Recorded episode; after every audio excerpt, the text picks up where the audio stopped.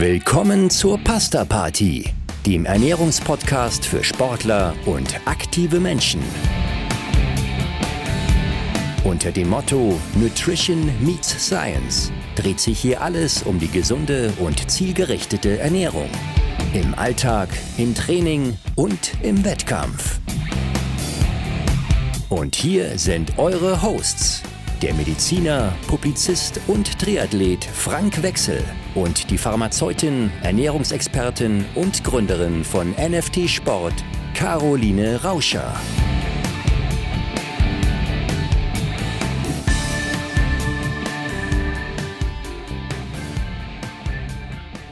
Hallo und herzlich willkommen zu einer neuen Episode von Pasta Party. Heute zu dritt. Ich habe das Vergnügen, mit gleich zwei Damen zu sprechen. Und zwar mit Caroline Rauscher, die ihr jede Woche hier hört, und mit unserem Ehrengast, mit Anne Haug. Hallo Anne, wie geht's dir? Hallo Caro. Servus. Hallo, ja, mir geht's super.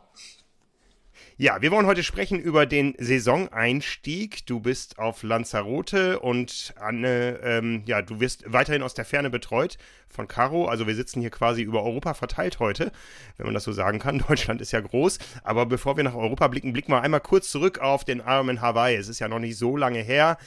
Glückwunsch nochmal, dritter Platz. Ähm, wir sind hier ein Podcast, der sich größtenteils mit dem Thema Ernährung beschäftigt. Ähm, ja, wie, wie, wie war es aus ernährungsstrategischer Sicht dieses Jahr auf Hawaii? Es gab ein paar Besonderheiten. Ja, es war äh, so ein bisschen wassertechnisch unterversorgt. Also das war zumindest mein Problem.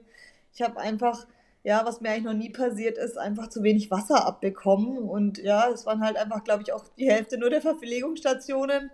Und da bin ich ehrlich gesagt etwas verdurstet und konnte da halt auch nicht meine Verpflegung so aufnehmen, wie ich sie eigentlich hätte aufnehmen sollen und war dann leider beim Marathon schon äh, absolut leer und ähm, ja, war schade, aber ich habe trotzdem noch alles gegeben, was im Tank war und es war leider nicht mehr viel drin und das gibt es auf jeden Fall für nächstes Mal zu verbessern. Ja, wir hören ja über verschiedene äh, Verbesserungen in Anführungszeichen, die da im Gange sind. Im nächsten Jahr startet ihr Frauen alleine im Jahr 2023. Dann gibt es auch wieder genug Helfer, die sich nur auf einen Renntag äh, verteilen müssen. Von daher, wie siehst du das Ganze?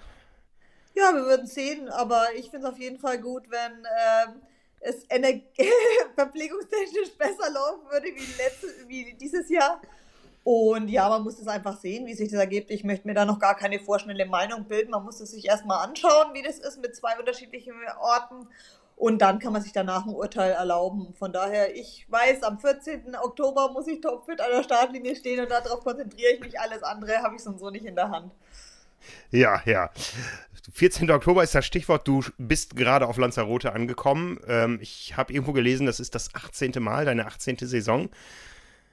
Ja, die 18. Profisaison, äh, nicht Profisaison, aber ja, wo ich Leistungssport in dem Sinn mache und ich fast zur gleichen Zeit, ja, gleichzeitig wurde ich auch von La Santa betreut. Von daher, ich bin schon ähm, zur DTU-Nationalmannschaftszeit hierher gekommen und das ist echt einer meiner treuesten Sponsoren und vielleicht auch einer der Grundsteine, warum ich das über so lange Jahre jetzt schon erfolgreich machen kann, weil ich einfach die Möglichkeit habe, hier unter perfekten Trainingsbedingungen auch im Winter zu trainieren. Und ähm, das ist halt ein ganz, ganz wichtiger Baustein für mich und ich komme jedes Jahr oder ganz viele Male im Jahr super gern her. Ich kenne hier jeden Stein, ich kenne hier fast jede Putzfrau, jeden ähm, äh, Mitarbeiter im, im Restaurant. Von daher ist es auch ein bisschen wie nach Hause kommen und ich fühle mich einfach unheimlich wohl hier und ich weiß, alle wichtigen Rennen habe ich hier vorbereitet und ähm, ja, never change a running system.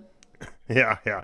Du kennst jeden Stein, äh, Caro, dann wird sie wahrscheinlich auch jede Aminosäure, äh, jedes Molekül kennen, was man so in der Ernährung aufnehmen kann. Ähm, kannst du da überhaupt noch ihr was Neues mit auf den Weg geben? Oder ist es gerade interessant, bei einer so routinierten Sportlerin nochmal wieder die allerkleinsten Stellschrauben zu drehen, wenn es in eine neue Saison geht im Bereich der Ernährung? Also so ähm, Quantensprünge, äh, absolut äh, neue Dinge machen wir jetzt im Grunde nicht. Aber was wir schon machen, ist, dass wir im Grunde so wieder jetzt anfangen, jedes Steinchen umzudrehen. Ähm, Nochmal schauen, wie sind die Einheiten, ähm, wie sollen sie optimalerweise versorgt werden. Dann, dass man sich da nochmal Einzelheiten anschaut, wie, wie soll die Anne das optimalerweise vorbereiten, währenddessen und nachbereiten. Und so schauen wir uns das ganz, ganz strukturiert an, gerade auch im Hinblick darauf, wie die Anne schon angesprochen hat, so diese ja, diesen Stoffwechsel nochmal so wirklich ganz strukturiert auf Vordermann zu bringen, um eben auch ähm, ihre sogenannte metabolische Flexibilität ähm, zu optimieren, weil äh, dieses Covid war, ja, das war unschön, das war einfach unschön.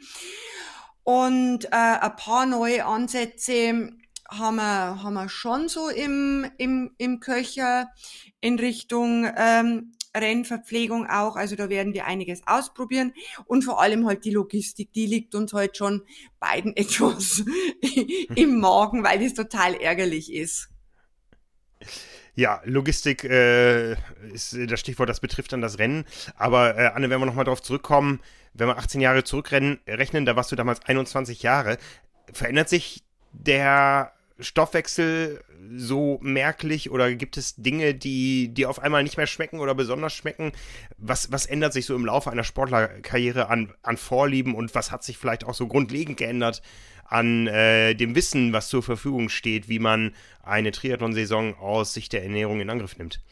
Ich glaube, man wird halt immer über die Jahre immer professioneller oder man dreht einfach immer mehr Steinchen um, man will einfach immer besser werden und man lernt nie aus, das ist das Schöne und ich glaube, der Körper gewöhnt sich mehr an Trainingsbelastung. Klar, man weiß vielleicht ähm, schlauer zu sein mit Regeneration und ähm, es gibt einfach viele Sachen, die man, man lernt einfach nie aus. Und ich glaube, Ernährung ist einfach ein ganz wichtiger Baustein, nicht nur für die Regeneration, sondern eben auch für die Leistungsfähigkeit. Und von daher denke ich, dass ich trainingstechnisch kommt man dann irgendwann schon langsam mal an die Grenze des Machbaren, aber ich glaube, es gibt einfach noch viele Baustellen, äh, wo man einfach noch mehr Leistung aus dem Körper rausholen kann. Und ich glaube da einfach, dass Ernährung eine ganz, ganz wichtige Rolle spielt, weil gerade im Langdistanz-Triathlon ist halt schon äh, die Verpflegung die vierte Disziplin.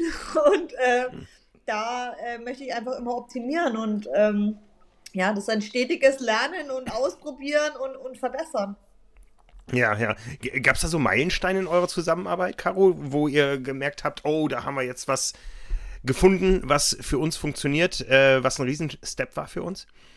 Hm, Anne. Na, die Pampe an sich, also allein von einer festen Ernährung auf eine Pampe, das war ein absoluter Obermeilenstein. Weil ich weiß, wie ich meinen allerersten äh, Ironman in Frankfurt gemacht habe. Ähm, das war die, der einzige äh, Langdistanz, wo ich nicht mit Caro gearbeitet habe. Ich habe erst danach mit ihr begonnen. Und äh, da diese Pampe, das war natürlich, also das war schon äh, Meilenunterschied. Also das kann man gar nicht beschreiben. Und wie einfach das halt auch ist. Du musst dir nicht Gedanken machen, wo bringe ich diese 100 Millionen Riegel und Gels unter. Du hast halt irgendwie einfach, äh, keine Ahnung, 500 Milliliter Pampe dabei und aus die Maus. Ne? Also es ist halt einfach einfach und effektiv. Und das war schon ein Game Changer. Da hast du wahrscheinlich die falschen Bildergalerien auf unserer Seite gesehen und gesehen, wie man sich die vielen Riegel und äh, Gels da schön aufgefächert auf den Rahmen klebt. Und dein Fahrradrahmen ist ja auch nicht allzu groß, der war also gut zugekleistert damals. Ja, ja, also was ich da an. Ich habe mir so Kügelchen gebaut an, äh, an diesen pumpigen ähm, ja, Riegeln und es hat überhaupt nicht funktioniert. Die sind dann zerfallen und unter Wettkampfbelastung so zu kauen ist ja auch unheimlich schwer. Da musst du dann mit so offenem Mund machen und dann fällt die Hälfte raus. Und oh Gott, das war echt, also ja, lerne durch Schmerz, würde ich sagen. Okay, also für dich, äh, Caro, damals ein Glücksgriff, äh, wo du gemerkt hast, da ist noch eine Menge zu tun. Ja, und jetzt geht's in die Feinheiten. Du hast ja. den Begriff Logistik erwähnt, also Logistik äh, von vielen Gels und Riegeln am Fahrrad, das, das kann man in jeder großen Wechselzone beobachten. Was meintest du jetzt mit Logistik? Das greifen wir an für die neue Saison. Ja, mit Logistik ähm, ist halt so unser, unser Plan, äh, dass ähm, wie man ja auf Hawaii gesehen hat, dass die, nicht bloß die eine, die anderen halt auch, dass man schon sehr von den, von den Supportern abhängig ist, eben mit dem, mit dem Wasser. Und dass wir halt äh, eine Möglichkeit schaffen wollen, äh, dass sie sollte sie äh, aus welchen Gründen auch immer ähm, nicht an, an Wasser temporär kommen, dass sie trotzdem auch die Energie, also zunehmen kann sie es ja, aber dass sie es auch aufnehmen kann. Also dass wir da äh, daran arbeiten, wie, wie die Anne ihren Treibstoff schlussendlich dabei hat. Also wir wollen es halt schaffen, äh, so unabhängig wie irgendwie möglich äh, von außen zu sein. Das mhm, ist mhm. unser Ziel, äh, weil dann, äh, ja gut, dann muss einfach irgendjemand vom Rad fahren und das hofft man sowieso nicht, dass das je passieren wird. Äh, aber ich find's immer bitter, wenn man an allem tüftelt und macht und wir haben, wir haben an dieser Zufuhrmenge auch äh, schon sehr getüftelt, auch äh, sehr professionell äh, getüftelt, was die Menge anbelangt und, und, und. Ähm, naja, aber sei ehrlich, Anne, wir haben nicht dran gedacht, dass du zu wenig Wasser erwischen könntest ist mir eigentlich in 15 Jahren noch ja, das ist, das, äh, wir haben in alle Richtungen, also in viele, in alle nicht, sonst hätten wir ja dran gedacht, aber wir haben in viele Richtungen äh, gedacht mit Backup und Hau mich blau und dieses und jenes, aber nicht, äh, dass sie uns verdurstet auf dem Rad. Hm, hm. Also nochmal für, für alle, die das nicht so verfolgt haben, die Vorgeschichte ist, der Armin Hawaii hat erst und einmalig, wie wir inzwischen wissen, an zwei Renntagen stattgefunden auf Hawaii. Man hat nicht genug Helfer gefunden. Ähm, das hatte zwei Folgen. Die eine war, dass man die Verpflegungsstationen weiter auseinandergezogen hat, um die ganze Strecke mit weniger Helfern bestücken zu können. Und das andere Problem war, dass die Menschen, die da standen und in bestem Wissen und Gewissen äh, ihren Job da gemacht haben, die waren größtenteils neu, ja, durch drei Jahre Pause und relativ unerfahren und wussten nicht, wie man eine Radflasche anreicht, wenn da Raketen wie eine Haug vorbeikommen und äh, dementsprechend gab es zwar Verpflegungsstationen, aber es war nicht garantiert, dass man auch die Flüssigkeit bekommt und dementsprechend war dann die Pause bis zur nächsten Verpflegung äh, doch deutlich länger. Ha hast du da irgendwo Angst gehabt, oh, das geht gar nicht gut? Ja, das Problem war halt, dass es gleich am Anfang das Problem schon war, weil du kommst halt aus dem Salzwasser und dann ist der Mund weiß schon so salzig und du hast richtig Durst nach einer Stunde Wettkampftempo. Und ich habe halt vorne diese 750 Milliliter, die mit der wiederbefüllbaren Flasche.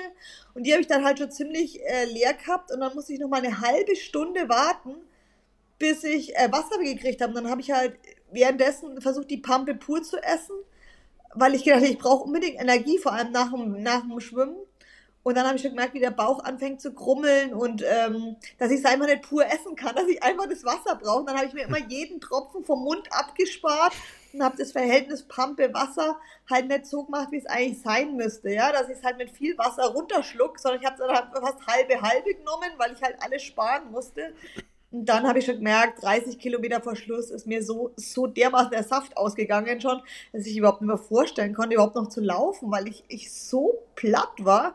Und ich habe dann auch im Nachhinein gesehen, dass ich halt nur oben, also nur 200 Gramm Kohlenhydrate gegessen habe und ich hätte eigentlich 420 Gramm essen müssen, als über das Doppelte. Hm. Das Radfahren war exorbitant härter, weil ich natürlich mit der Daniela mitfahren wollte. Und dann, ja, dann war das irgendwie energetisch irgendwie Harakiri.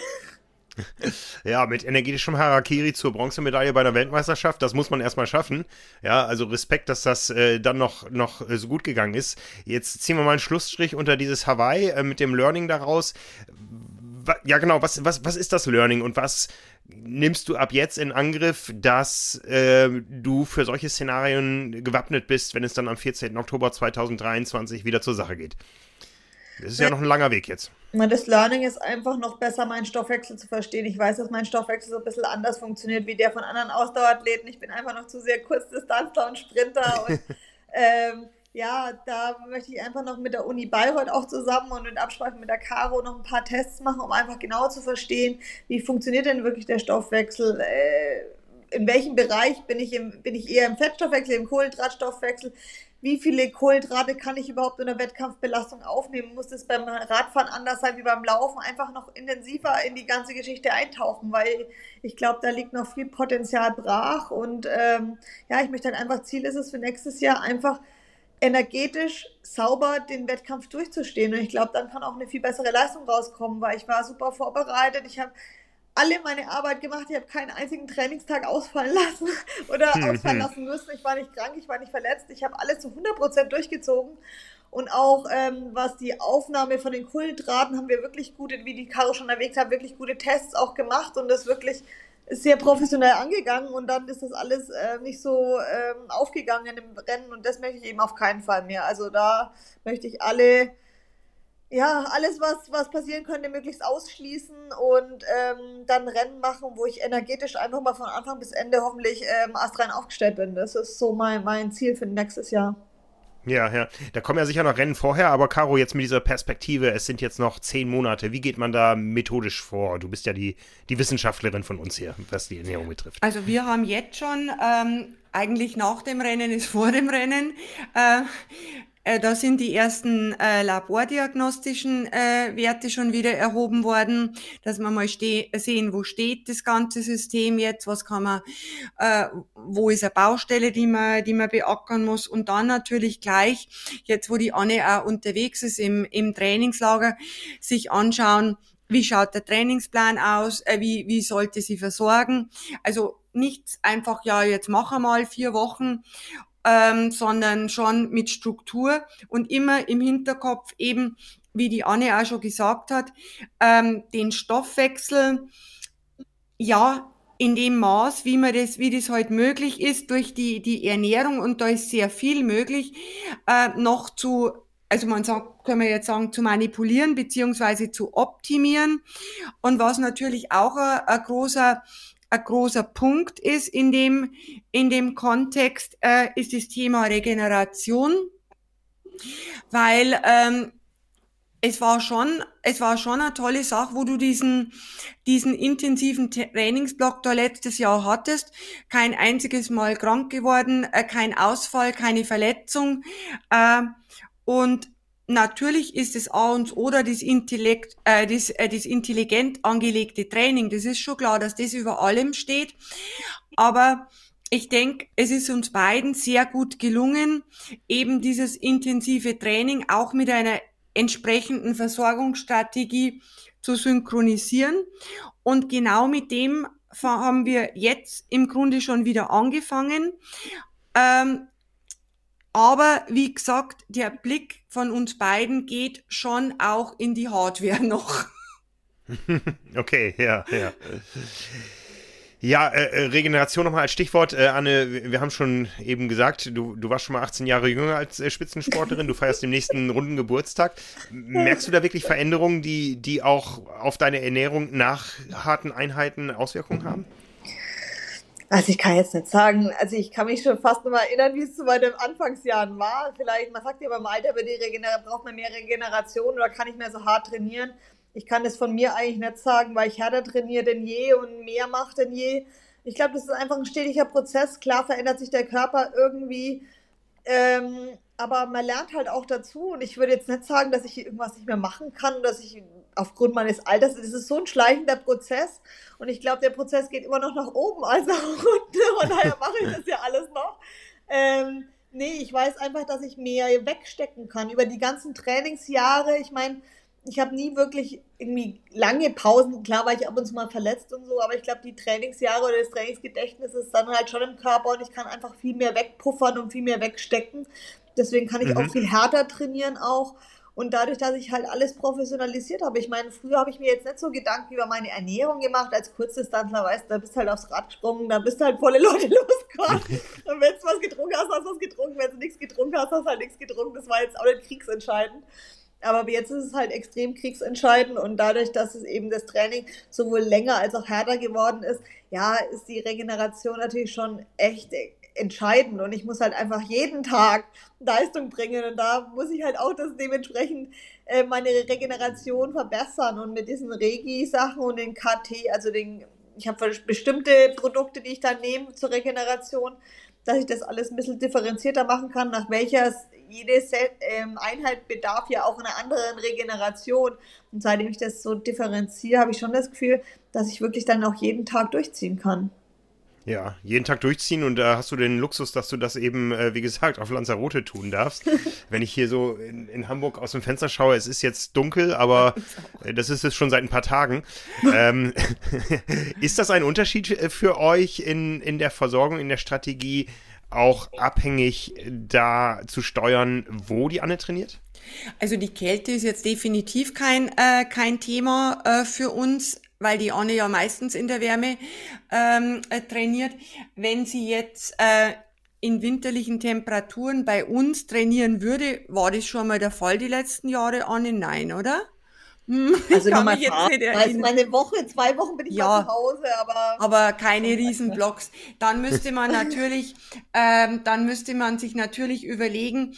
Ähm, in welcher Weise man gegebenenfalls die, äh, die Basisernährung um die Einheiten schon einmal äh, modifiziert und dann äh, gegebenenfalls auch, wenn sie in der Kälte, also wirklich in der Kälte unterwegs ist, nochmal an dem, an dem Thema Versorgung während der Einheit dreht. Aber wir zwei sind eigentlich Warmwettersportler. ja, definitiv. Ich merke das jetzt halt schon auch zu Hause, wo jetzt dann im Schwimmbad das Wassertemperatur runterreguliert wurde. Da merkst du einfach, mhm. da kommst du ohne Verpflegung eigentlich mhm. mal durch oder danach hast du dann so einen Ast, weil die Kälte so extrem Energie das merke ich hier halt gar nicht, weil hier, also hier das Wasser, ich glaube, das hat sogar fast 28 Grad. Oh, schön. Also da ist es wirklich, also das ist schon wirklich was anderes, was einfach, ja, die Leistungsfähigkeit vom Körper angeht, ist die Wärme natürlich schon echt, ja, das kann man nicht vergleichen wie zu Hause laufen gehen, ja. Ja, aber gehen wir doch da mal in die, in die Praxis rein, wenn du sagst, äh, du schaffst das nicht bei kaltem Wasser ohne Verpflegung eine Schwimmeinheit durchzuziehen. Was, was kommt da in der Praxis zum Zuge? Wenn, äh, wenn, achso, du erzähl. Ne, also ich nehme halt meistens, wenn es normale Einheiten sind, dann halt ein Hydro dazu. Ähm, und je nachdem, wenn es dann hart ist, dann nochmal ein Regi danach, was ich hier vielleicht jetzt nicht unbedingt nehmen würde, weil ich halt einfach merke, ich bin energetisch echt angefressen, wenn ich im kalten Wasser schwimme, ja. Ja, ja. Also Hydro, äh, kurz aufgeklärt, äh, Caro, was, was, was ist das grundsätzlich? Ähm, Hydro, äh, das ist ähm, der Überbegriff für, unsere individu für unser individuelles Belastungsgetränk. Äh, das besteht je nach Zusammensetzung aus verschiedensten Kohlenhydratquellen, je nach Bedürfnis und Elektrolyten, also Elektrolyten-Natriumquellen, ähm, damit eben die Kohlenhydrat- und Flüssigkeitsaufnahme im Darm ähm, sichergestellt beziehungsweise optimiert wird. Okay, und das wird dann mit warmem Wasser angerührt und in die Thermosflasche gepackt für die kalten Einheiten in deutschen Schwimmbädern, oder? Nee, das war ich schon ganz normalen Wasser. Ja. Aber, aber du merkst das, du merkst das tatsächlich, dass du dann, wenn du dich energetisch versorgst beim Schwimmen, nicht so frierst? Nein, die Leistung lässt einfach nicht so schnell nach. Und vor allem, wenn du halt, du hast ja meistens nicht nur eine Einheit, sondern ich schwimme halt meistens in der Früh und dann habe ich ja noch zwei andere Einheiten und das merke ich dann immer hinten raus eher, dass halt dann die zweite und dritte Einheit richtig zäh wird. Wenn ich halt die erste schon nicht gescheit versorgt, klar kommen wir auch drüber ohne was, ja. Aber du, du merkst ja dann hinten raus am Tag, dass es dann richtig übel wird, dass du dann halt bei einer zwei Stunden locker Radausfahrt nach eineinhalb Stunden Hungerast kriegst, ja. Das kriegst du halt dann nicht, wenn du die erste halt schon vernünftig verpflegst und das, in der Wärme hier kann ich das nicht sagen, dass es so extrem zumindest ist, ja. Ja, ja. Hm. Hm. Gehen wir da nochmal weiter in die Praxis. Äh, viele von uns äh, frieren ja jetzt nicht so im Wasser, weil wir mehr ähm, isoliert sind. Äh, wie, wie ist das bei dir jetzt mal ganz ehrlich? Äh, der Ironman Hawaii ist jetzt ähm, gut sieben Wochen her. Ähm, du bist jetzt wieder in die Saison eingestiegen, ins Training. Hältst du dein Gewicht oder lässt es dir auch mal richtig gut gehen zwischendurch? Nee, also sobald der Ironman Hawaii vorbei ist, dann habe ich ja erstmal eine Woche, wo ich echt mal fast nichts mache, also einfach nur wie ich halt Lust und Laune habe. Dann habe ich eine Woche Fit for Fun und dann in der dritten Woche geht es wieder los. Und ich habe immer das Gefühl, zwei Tage nach dem Ironman habe ich fünf Kilo drauf. Ich weiß auch nicht, wie so der Körper saugt überall Wasser an und klar lässt man dann die fünf auch mal gerade sein und isst auch mal eine Schokolade und halt die Kombination aus ein bisschen die Ernährung locker lassen und halt jetzt nicht diesen Hypertrainingsumfang, weil ich glaube halt, man bremst sich dann halt auch so von 100 auf 0 auf und das ist so ein Schock für den Körper.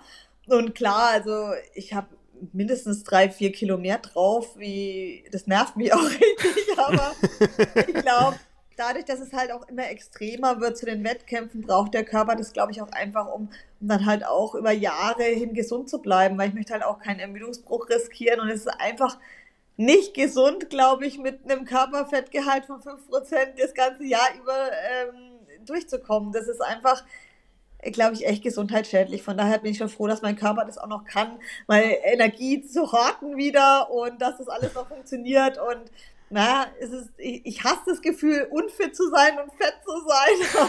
fett.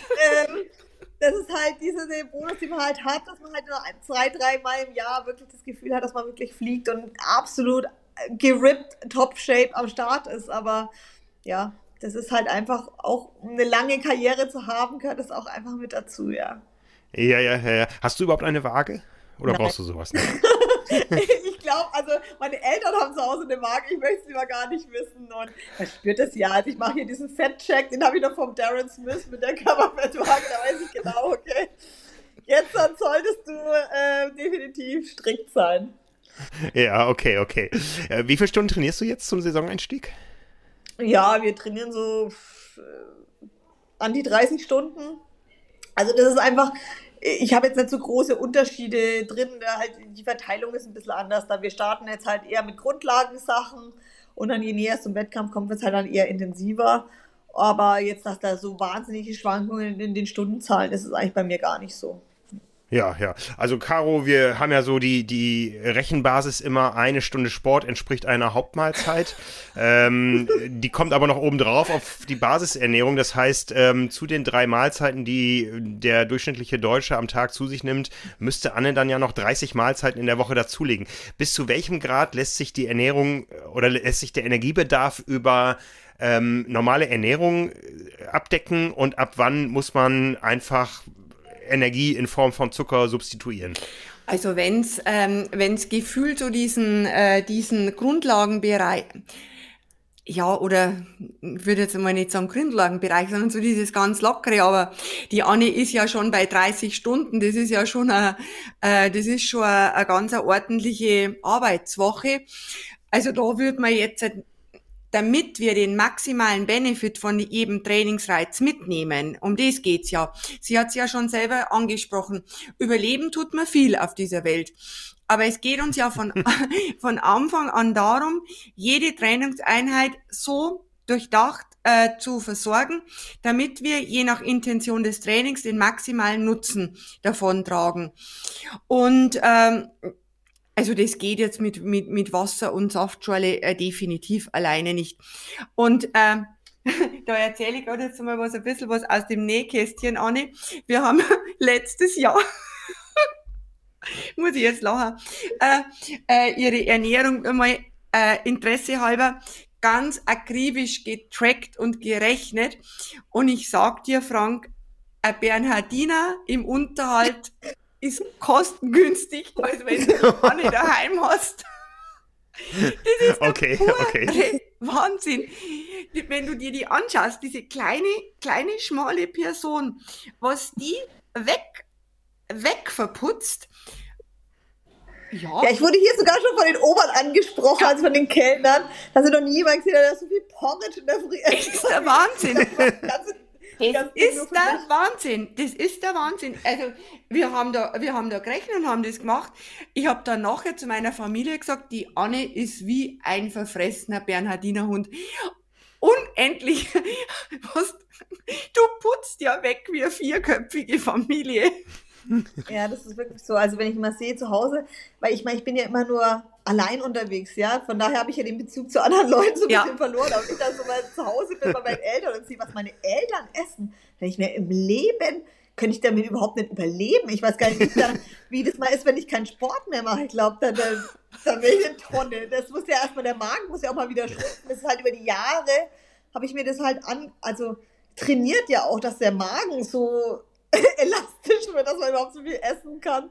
Aber ja, also da ist es schon wirklich krass, ne? Aber ich brauche das halt auch, weil ja? ich denke halt, der Stoffwechsel, je mehr man isst, desto mehr verbrennt man halt auch. Und wenn man anfängt, irgendwann mal, ja, das einzusparen, dann hortet der Körper und dann wird man eher fett. Und ich habe das Gefühl, wenn ich einfach hart trainiere und gute Sachen esse, dann kann ich, also ein halbes Kilo Reis ist überhaupt kein Problem für mich wegzuputzen, ja. Also es ist ein Riesentopf, aber ähm, das ist dann halt auch reiner Brennstoff und nichts, was man halt als Fett an Hintern klebt, ja. Wenn ich das jetzt in, ein, in, in einem halben Kilo Weißbrot futtern werde, wird es natürlich anders aussehen, ja. Ja, ja. Ähm, wie bist du jetzt da unterwegs? Verpflegst du dich selbst oder ähm, das berühmte Restaurant Atlantico oder was gibt es da auf Lanzarote für dich? Genau, ich gehe früh und abends ins Atlantico und ähm, ja, aber der, der Küchenchef, der hat schon mal mit mir gesprochen, was man noch optimieren kann. Von daher, die sind da wirklich, haben sich wirklich komplett gedreht und ähm, bieten wirklich ganz tolle Sachen an. Also es gibt halt früh in Wasser aufgekochten Porridge und, und Früchte und Naturjoghurt, Kefir gibt es jetzt sogar, fettfreien Quark, also alles, was ich halt essen würde, auch wenn ich mir jetzt allein was machen würde. Und abends gibt es immer eine Sache komplett plane, ähm, komplexe Kohlenhydrate, sei es dunkler Reis, sei es Quinoa, sei es Hirse, sei es ähm, ja, Linsen, also immer ein was ist ganz plain, ohne Fett da, dann haben sie immer gedünstetes Gemüse und immer mageres Fisch oder Fleisch. Also ich esse kein Fleisch, sondern Fisch dann. Und immer was ganz Mageres. Das da, die Kinder gehen immer alle zu den Pommes und das mir ist dann immer frei. Aber das ist wirklich toll, weil ich wirklich ganz plaine Sachen essen kann. Und da haben sie sich wirklich geändert und mittags habe ich hier eine Küche, da kann ich mich ganz normal selber verpflegen. Ja, ich wollte es gerade sagen, da, da, da gibt es ja auch dann wahrscheinlich die frittierten Kroketten, äh, die Pommes und äh, das Schokoladeneis. Wie, wie, weit ist die Versuchung da oder bist du da so professionell und sagst, äh, nee, ich bin hier mit einem Ziel, ähm, das ist für mich hier Arbeit und die Arbeit hört nicht auf, wenn ich vom Rad steige, sondern erst, wenn ich äh, abends ins Bett gehe. Ähm, kannst du da dich so ähm, drauf konzentrieren oder gibt es da die eine oder andere Versuchung, wo du sagst, okay, ich weiß jetzt, wir, wir können Caro auch mal muten hier gerade, dass sie das nicht hört. Äh, gibt es Dinge, wo du sagst, äh, da werde ich doch schwach? Nee, eigentlich nicht. Also wenn ich wirklich mein Ziel vor Augen habe, dann geht es ganz gut. Und ich bin halt leider ja, so, so ein Mensch der Extreme. Von daher, wenn ich nur so einen kleinen Nachteil, ich meine, die sind ja mini klein abportioniert, aber wenn ich da nur einen nehmen würde, das würde mich so quälen innerlich, weil ich dann viel mehr haben wollen würde, dass ich dann sage, nee, ich nehme das gar nicht. Und wenn ich wirklich so einen richtigen Hieber auf was Süßes habe, dann habe ich mir jetzt echt angewöhnt, dass ich ähm, ähm, einfach ein Stück Obst noch esse oder so, wenn es wirklich sein will. Ich versuche abends jetzt nicht so viel Obst zu essen, weil ich mir denke, das gärt vielleicht im Bauch ein bisschen, aber das mache ich dann. Äh, oder ich trinke noch mal mir abends noch mal einen Tee oder so und mache vielleicht ein bisschen Stevia mit rein. aber ähm, nee, sonst kann ich schon. Und es, das steht und fällt halt immer alles, habe ich gemerkt, wie ich die Einheiten versorge versorge ich die Einheiten nicht so gut, kriege ich wirklich immer so richtige Fressflash und denke, ich könnte jetzt so eine 500 Gramm Tafel Schokolade in zwei Minuten auffuttern, ja. Aber je das mehr geht, wir ja. da eben dran arbeiten, ähm, dass wir eben, auch wenn es nur eine lockere Einheit ist, dass ich trotzdem die versorge, was ich früher nie gemacht hätte, weil ich denke, ja, zwei Stunden Radfahren, dann nimmst du eine Wasserflasche mit, ja. Aber seitdem mhm. das mache, kann ich das wirklich, dass ich nicht mehr diese Hieber kriege also das haben wir wirklich umgestellt und ähm, das ist immer noch ein stetiger Arbeitsprozess bei mir auch, lockere Einheiten zu, zu versorgen. Und da muss ich wirklich echt ganz strikt sein und immer wieder Rücksprache halten. Und meinst du wirklich, die muss ich auch noch versorgen? Aber ähm, dadurch ähm, kann man das eben umgehen, dass man dann wirklich diese ganz krassen Fressflash bekommt, was ich früher echt wirklich hatte. Also, dass ich dann so nach Woche zwei im Trainingslager, da habe ich einfach mal ein halbes Kilo Schokolade an einem Tag gebraucht, ja. Und dann ging es wieder mit der Woche. Das ist nur menschlich, also du brauchst dich nicht verstecken dafür, ne? ja. Ähm, äh, apropos diese Flashes, ja, es kann immer mal was passieren. Wir sind alle Menschen. Man kann mal eine Radflasche verlieren oder vergessen. Oder der Trainingspartner hat nichts dabei, man muss aushelfen oder so. Ähm, Coaches sagen da gerne, woher der Zucker während der Belastung kommt, ist relativ egal jetzt fahre ich an den Supermarkt ran. Was kann ich tun, um ein energetisches Defizit ohne Schaden zu überbrücken? Ist es dann die klassische Cola oder was würdest du da empfehlen an, in einem kanarischen Supermarkt, Caro? Du, du kennst sie vielleicht, äh, wo es ja vom, vom Eis bis zur Cola alles gibt und dazwischen relativ wenig. Also es kann, wie du schon sagst, es ist alles menschlich, es kann alles passieren, aber ich würde dann tatsächlich äh, mir eine Cola kaufen. Cola oder, oder Limonade. Ähm, da denke ich, kommt man dann ähm, schon noch irgendwie ans, äh, ans Ziel. Aber ich würde jetzt da nicht anfangen, irgendwelche äh, Kuchenstücke oder sonst was zu verzehren. Ähm, wenn man zum Beispiel Weißbrot bekommen könnte, glaube ich, ist eher schlecht. Dann so Brezen gibt's auf die Kanaren, denke ich, eher nicht. Äh, dann sowas noch dazu. Aber wenn so gegen Ende vielleicht doch der Treibstoff ausgeht, dass man sich die Cola nochmal äh, noch mit, äh, mit rein, mit rein äh, zieht zischt. Ja, ja. Und wenn das energetisch äh, nicht aufgeht, das heißt, ich muss beim Abendessen nochmal ordentlich zulegen, dann auch mit der Cola? Nein, auf keinen Fall. Auf keinen Fall, auf keinen Fall. Äh, die Cola, äh, die ist wirklich äh, nur so ein, so ein Brandhelfer in, in der Belastung, aber nicht in der, nicht in der Einheit. Also, wenn das jetzt doch nicht ganz gelangt haben sollte, man kommt zurück, dann sollte man auch da dann gleich den Deckel draufsetzen und äh, sich vielleicht eine Schüssel Porridge machen oder wie gesagt Regeneration-Shake, dass man da dann sagt, so Ende, jetzt machen wir energetisch den Deckel drauf, dann ist alles gut. Und dann kann man eben ohne diesen, ohne diese Heißhunger, ohne diese Gier äh, ans Buffet gehen. Und was man sich halt immer vor Augen halten muss. Und es ist jetzt bei der Anne nicht anders wie bei einem Age Grouper, der anfängt mit dem Sport. Es ist immer so, wenn man beispielsweise im Trainingslager ist oder heute halt auch daheim viel trainiert, ist ja vollkommen egal und bemerkt, dass man eben gegen Abend oder vielleicht am Folgetag oder wie auch immer diesen Fressflash bekommt. Äh, wie die Anne den beschrieben hat. Natürlich kann man sagen, ist menschlich, ist nicht unethisch, ist ja nichts Schlimmes dabei, ist schon richtig. Äh, man bringt ja keine Kinder um. Äh, aber was man sagen muss, es muss einem immer klar sein, wenn diese Situation auftritt, dann hat man billigend in Kauf genommen, dass man seinen Trainingsreiz nur teilweise in Trainingsadaption, also Anpassung übersetzen kann, weil eben damit es optimal geht. Und es ist egal, ob das bei der Anne ist oder bei mir oder bei irgendjemand anderem, diese optimale Versorgungsstrategie, die natürlich bei der Anne anders ist wie bei Lieschen Müller, die anfängt, äh, dass die halt Grundvoraussetzung ist, zum einen, um das Training optimal zu übersetzen, aber auch, und ich denke, das war auch äh, ein wichtiger Beitrag, äh, dass man eben gesund bleibt. Und das hat ja die Anne am Anfang schon erzählt, gesund bleiben, ähm, möglichst verletzungsfrei bleiben, was man halt über die Schiene in, in der Hand hat. Ich meine, wenn sie vollkommen äh, verkehrt trainieren würde oder vom Rad fällt, dann gut, dann ist sie verletzt, dann können wir sie in goldener Pampe panieren, dann nützt ihr das auch nichts. Äh, aber man soll sich da auch bewusst sein, dass man diese ganzen physiologischen Systeme wie Eisenstoffwechsel, Immunsystem eben durch eine adäquate Versorgungsstrategie äh, schützen kann. Und ein Indikator ist immer, wenn ich diese Fressattacken bekomme, habe ich etwas falsch gemacht. Mhm, mhm, mhm. Ja, jetzt bewegen wir uns so langsam auf die Wettkämpfe zu, äh, wenn wir die Saison so überblicken da gibt es aber durchaus diesen Cola-Heeper und die Fressattacken. Der, der Volksmund, der triathletische Volksmund sagt, wenn du einmal mit Cola angefangen hast, dann musst du es auch weiter durchziehen. Ist da was dran? Im Wettkampf meinst du? Ja, genau. Ja, im Grunde schon, äh, weil diese Cola sind schnelle Zucker und nicht allzu viel. Und, äh, und das lockt dann immer Insulin raus, dann geht man mit dem Zucker, sinkt der Blutzuckerspiegel ab, ähm, dann kommt das Gefühl, oh, ich werd, ich werd, ich werd hippelig, ich brauche Energie, dann nehme ich wieder einen Schluck und so weiter und so fort. Und wie gesagt, äh, dadurch, dass natürlich auch äh, in der Cola relativ wenig an, an an Kohlenhydraten dann drin ist, schluss, schlussendlich, ähm, ja, ist es, glaube ich, nicht so schlau, da nur mehr aufzuhören damit.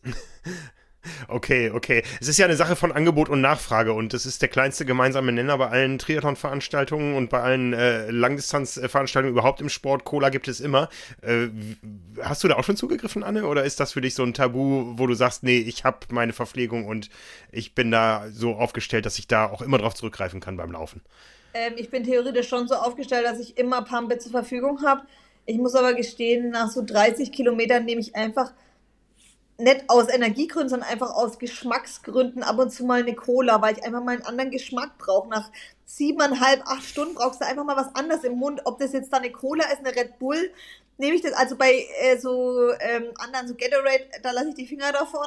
Aber was, was ich weiß, dass ich vertrage, was man überall kriegen kann, wie Cola oder Red Bull, da nehme ich auch mal einen Schluck aber nicht als Energie, zusätzliche Energie, sondern einfach als Geschmacksanreiz, um einfach mal einen anderen Geschmack im Mund zu haben. Weil ich habe ja immer die Pampe, also quasi achteinhalb Stunden lang denselben Geschmack im Mund und einfach um da mal eine Abwechslung reinzubringen. Aber ähm, wie gesagt, energetisch ähm, hat es keine Relevanz. Ja, ja, okay. Jetzt haben wir also die großen Rennen wieder im Sommer und äh, der Slogan von Ironman ist ja Anything is possible. Wir haben aber in den letzten Wochen und Monaten erfahren, dass da doch viele Dinge einfach fragil sind. Da äh, kann äh, sowohl eine Corona-Pandemie als auch ein Vulkanausbruch oder sportpolitische Entscheidungen oder äh, vielleicht auch wirtschaftliche Erwägungen können dazwischen kommen. Wenn man jetzt das einkalkulieren müsste, da geht irgendwas schief und äh, ihr macht die Logistik ähm, richtig. Das kann aber nicht jeder so. Gibt es äh, Szenarien, wie man so etwas trainieren kann, dass man eben auch mit weniger Verpflegung über die Strecke kommt? Oder kann man sich da irgendwie dran gewöhnen? Oder ist das ein Szenario, was man einfach ausschließen muss, indem man sich vorher entsprechend vorbereitet, indem man alles am Mann hat oder an der Frau? Kann man, kann man, kann man die Unterversorgung und die, die, äh, vor allem die Unterversorgung mit Flüssigkeit, kann man sowas trainieren oder ist es im Gegenteil sogar gefährlich, es zu trainieren, Caro? Also grundsätzlich kann man, also die Unterversorgung mit, mit Flüssigkeit kann man, kann man schon bis zu einem gewissen Maß äh, trainieren.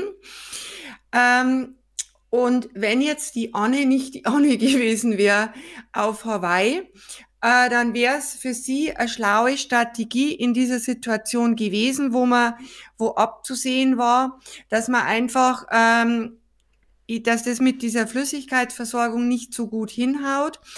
Äh, sie aber auch die Energie nicht in dem Maße, wie wir uns das gedacht haben und sie das auch für die maximale Performance gebraucht hätte, zuführen kann. Wäre da jetzt äh, quasi so ein Notnagel gewesen, Entschuldigung, ähm, dass sie mit der Pace, die Pace reduziert hätte, äh, dass sie einfach langsamer gemacht hätte, damit äh, wäre mit, mit abfallender Intensität hätte sie auch weniger Energie gebraucht. Und äh, dann hätte man dieses System schon äh, eher auf wesentlich höher, niedrigerem Niveau am Laufen halten können.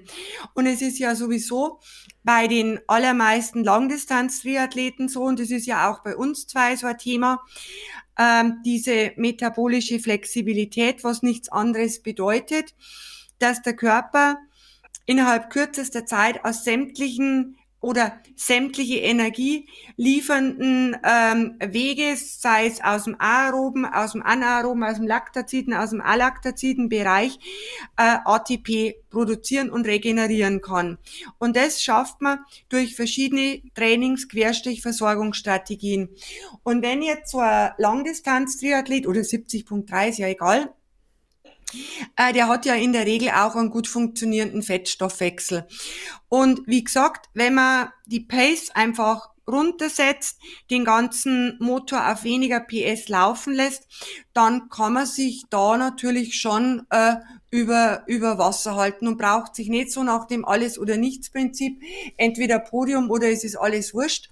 Äh, weil ich ja ein ganzes Jahr drauf trainiert habe und, und der Profi ja schlussendlich auch sein Geld damit verdient, ähm, wäre das für einen Amateur schon eine Möglichkeit, da noch zu sagen, okay, es sind jetzt nicht die, ist ja egal, diese zwölf Stunden, sondern jetzt wären es halt 13 Stunden. Aber ich komme mit einem Lächeln ins Ziel. Mhm, mhm. Anne, kannst du da multidisziplinär arbeiten, zum Beispiel dann zu deinem, zu deinem Radpartner Cervelo gehen und sagen, äh, die Caro hat gesagt, ich brauche irgendwo einen halben Liter mehr. Baut mir das irgendwo ein? Tatsächlich ja. Also ich habe wirklich nach einem Termin gebeten und ich habe ihn auch bekommen und habe mit den Konstrukteuren gesprochen, was möglich ist. Und wir sind da gerade eben am Basteln. Also ich äh, strecke da meine Fühler in mehrere Richtungen aus, aber ich wollte natürlich erst mit meinem Radhersteller sprechen, logischerweise. Und ja, ich hatte da wirklich die Möglichkeit, mit allen zu sprechen, die in einem Zoom-Call zu haben, aus allen Gewerben da von Cervelo. Großartig. Sind, ja, und die sind sehr bemüht und ähm, das ist natürlich auch ein Luxusding, den ich äh, hier habe. Den bin ich mir schon bewusst, aber ähm, ja, auf jeden Fall wird da was getan, um das alles logistisch noch besser und aerodynamisch auch besser zu machen. Ja, ja. Das ist äh, dann der Unterschied vom Profi zum Age-Gruppe. Die, die Profis haben auch noch einen Vorteil. Ich glaube, ihr habt mehr Möglichkeiten, Eigenverpflegung äh, zu deponieren bei, bei einigen Rennen. Ähm, für die breiten Sportler, die jetzt planen, also auch wir haben Möglichkeiten, Beutel zu nehmen. Das Problem ist immer, die liegen am Boden und das überlegst du dir zweimal nach einem Halbmarathon, ob du dich nochmal bückst, um den Beutel aufzunehmen. Das oder müssen wir aber auch machen. Also, okay. okay, okay, aber vielleicht kannst du nochmal einen, einen kleinen Einblick geben. Äh, was hast du wann, wo deponiert in vielleicht gar nicht so in, in den Details, wenn du es nicht verraten möchtest, aber wie oft hast du die Möglichkeit dazu zu greifen während eines Rennens auf Dinge, die du ähm, dir nicht von den normalen Verpflegungsstationen nehmen möchtest? Also ich habe einmal normalerweise im, im, Radrennen die Chance ähm, auf eine Personal Needs Verpflegung. Da habe ich aber nur ein Backup drin. Also da habe ich immer eine Aeroflasche mit Pampe drin. Aber das würde ich nur, weil man eben stoppen muss. Und deswegen ähm, versuche ich da komplett autark zu sein. Das ist nur ein Backup, falls ich irgendwie durch eine Verkettung unglücklicher Umstände meine, meine Verpflegungsflasche verliere, wo die ganze Pampe drin ist. Da habe ich da ein Backup. Aber sonst bin ich auf dem Rad total autark. Wie gesagt, ich muss jetzt noch autarker werden in Bezug auf Wasser. Und ähm, beim Laufen, muss ich sagen, haben wir tatsächlich einen Vorteil weil wir jetzt in Hawaii und auch bei vielen anderen haben wir eine noch zusätzlich alle fünf, sechs Kilometer äh, Pro Fluids, also wir als professionelle Athleten dürfen sich selber noch Trinkflaschen hinstellen. Und das ist natürlich genial, weil aus dem Becher kriegst du halt nie die Flüssigkeitsmenge hin. Und gerade auf Hawaii ist es halt schon kriegsentscheidend, dass du das Volumen auch hinkriegst. Und dann fülle ich mir halt die Pampe direkt mit der richtigen Wasserkonzentration, stelle ich mir hin und versuche das wirklich wegzuexen. Und dadurch, dass ich das in eine Plastikflasche mache, stelle ich mir halt auch sicher, dass ich dann das äh, Volumen aufnehmen kann. Und dann, mhm, wie alle mhm. Altersklassenathleten auch, gibt es dann noch eine Personal Needs Beutel, den man sich auch nehmen muss. Und da habe ich nochmal Pampe drin, weil ich habe ja immer noch so ein kleines Fläschchen, das reicht für einen Halbmarathon. Und ähm, je nachdem, wenn ich regelmäßig meine Personal Needs Flasche, dann ist es nur ein Backup. Aber falls ich mehr aus diesem Fläschchen nehmen sollte, kann ich das nochmal austauschen, was ich auch meistens mache, damit ich nochmal komplett vollgefülltes Fläschchen Pampe für den letzten Halbmarathon habe. Ja, das hört sich sinnvoll an und äh, da habt ihr sicher einiges, einiges rausgeklügelt über die Jahre. Ja, wir sind sehr gespannt, wohin die Reise geht im, im neuen Jahr. Ähm, du musst ja auch nochmal deinen Startplatz verifizieren für Hawaii. Das heißt, als äh, äh, Vorqualifizierte musst du noch ein Rennen ins Ziel bringen über die Ironman-Distanz oder 73-Distanz. Mhm. Suchst du das dir auch nach klimatischen Gesichtspunkten aus als Test oder wie, wie, wie gehst du in so eine Saison rein? Was planst du? Oder kannst du schon was verraten? Ja, ich will es wahrscheinlich hier beim 73 in Lanzarote gleich machen. Ich möchte möglichst früh das abgefrühstückt haben quasi. Ja, und, ja. Ähm, ja, das bietet sich hier ja auch an. Ich meine, La Santa äh, ist der Ausrichter und ähm, da ist es eine Win-Win-Situation. Von daher werde ich das gleich hier machen und ähm, ja, freue ich mich schon drauf. Ja, sehr schön. Also vom Vulkan auf den Vulkan. Der eine spuckt Feuer, der andere hoffentlich nicht so bald wieder. ja, ich danke euch herzlich äh, für, für dieses Update zur neuen Saison. Das hat Spaß gemacht. Äh, einige interessante Aspekte haben wir, glaube ich, angesprochen. Was gibt's bei dir zu Weihnachten, Anne? Zu, zu, essen, meine ich. Zu, zu, essen. Ich hoffe nicht, ich hoffe, meine Mama hält sich wirklich zurück. Aber ich bin, ich bin nicht lang zum Glück in, in Bayreuth, von daher äh, ja, ich komme erst, ich erst am 23. eben wieder aus dem Trainingslager, bin erst 24, 25, 26. da zu Hause und am 27. muss ich dann schon wieder nach Saarbrücken. Ähm, von daher hoffe ich, dass die drei Tage dazu sehr in der Waage anschlagen. Aber wie gesagt, ich bin jetzt wieder voll im Training und äh, da, also das wird, glaube ich, da, die will ich unbeschadet überstehen, die drei Tage. Ja, wenn einer alles vertragen kann, dann du. Also genießt es, eine, eine schöne Weihnachtszeit, eine schöne Vorweihnachtszeit und schöne Feiertage und ja, auf dass wir uns gesund und munter und gut verpflegt wiedersehen, irgendwo in der neuen Saison dann 2023. Vielen Dank euch. Dankeschön. Danke euch auch.